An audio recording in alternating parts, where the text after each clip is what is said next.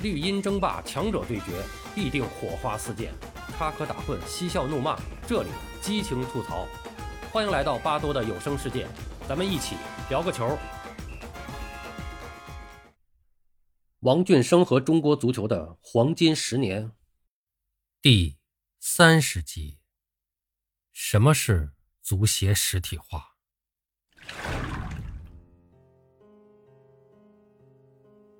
王俊生在中国足协工作的十年中，说到令他欣喜的情况，出现过三次，大概平均每三年多出现一次。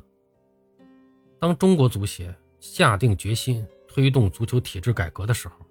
王俊生很清楚，前面并不是一条坦途，更不是一片绿洲，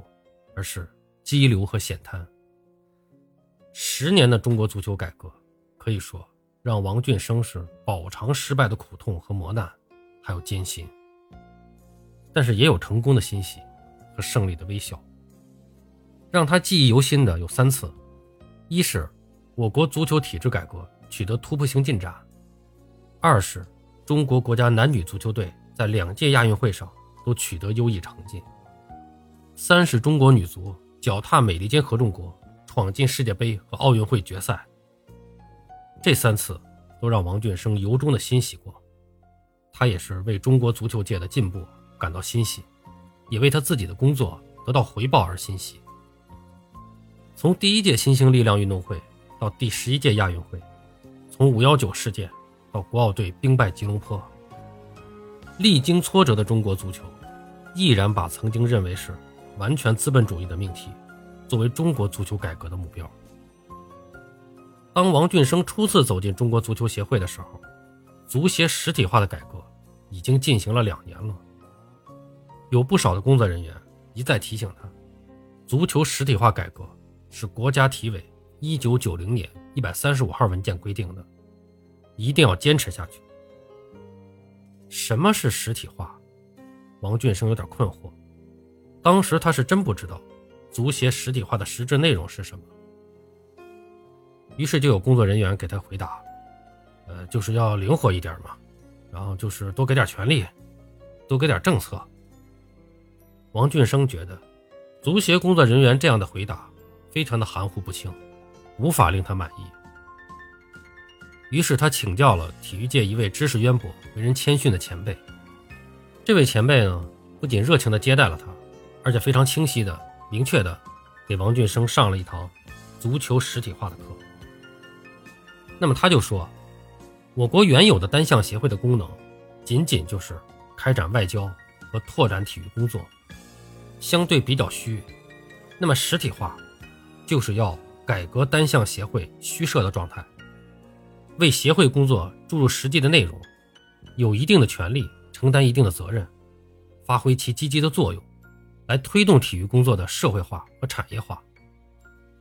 那么实体化的内涵又是什么呢？王俊生追问着，那位老前辈说：“实体化就是针对虚而提出来的一种形象化的提法。所谓实体，你首先在法律上是指团体法人，其中这个社会团体法人是指依法独立享有民事权利和承担民事义务的社会组织。中国足球协会作为社团组织，应该具备社团法人的一般要求；作为体育组织，又应该有。”足球项目的特殊要求。那么他接着说：“呃，王副主席，那么中国足协呢，今后要很好的发挥作用，必须要做好三项工作。第一，采取各种必要的措施，真正成为管理我国足球运动的主体。你看，足球发达国家的足球协会，哪一家不是如此？第二，遵守法律，符合社团法人的一切条件，独立承担民事责任。第三。”就是在足协内部，要形成依托社会、自我管理、自我发展的运行机制。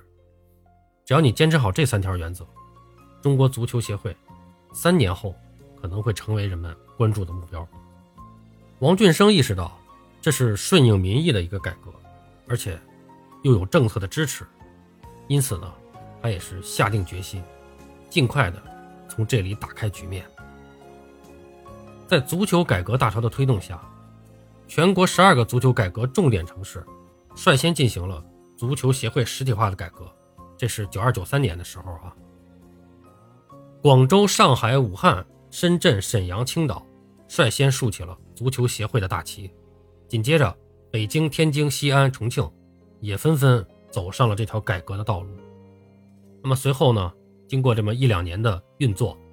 应该说在中国足协注册的会员协会共有四十六个，除了台湾、香港、澳门以外。那这里面说一下，就是台湾、香港和澳门，他们本身是国际足联的会员协会，在国际足联角度来说，那么台湾、香港和澳门是跟中国足协他们是同等待遇的啊，是同等待遇的。那么这点有点像这个，呃，英国，英国也是，它是这个英格兰、苏格兰、威尔士和北爱尔兰四个足球协会都是国际足联的这个独立的会员单位。那么我想，可能全世界只有中国和英国吧，一个国家有四个国际足联的会员。那么除了台湾、香港、澳门以外，应该说成立的足球协会就是省直辖市，呃，一共有三十个，再加上重点足球改革城市十六个，那么就是实体化的成立了足球协会，一共是四十六个。应该说，足球协会的实体化是中国足球进行职业化体制改革的一个。先行的基础。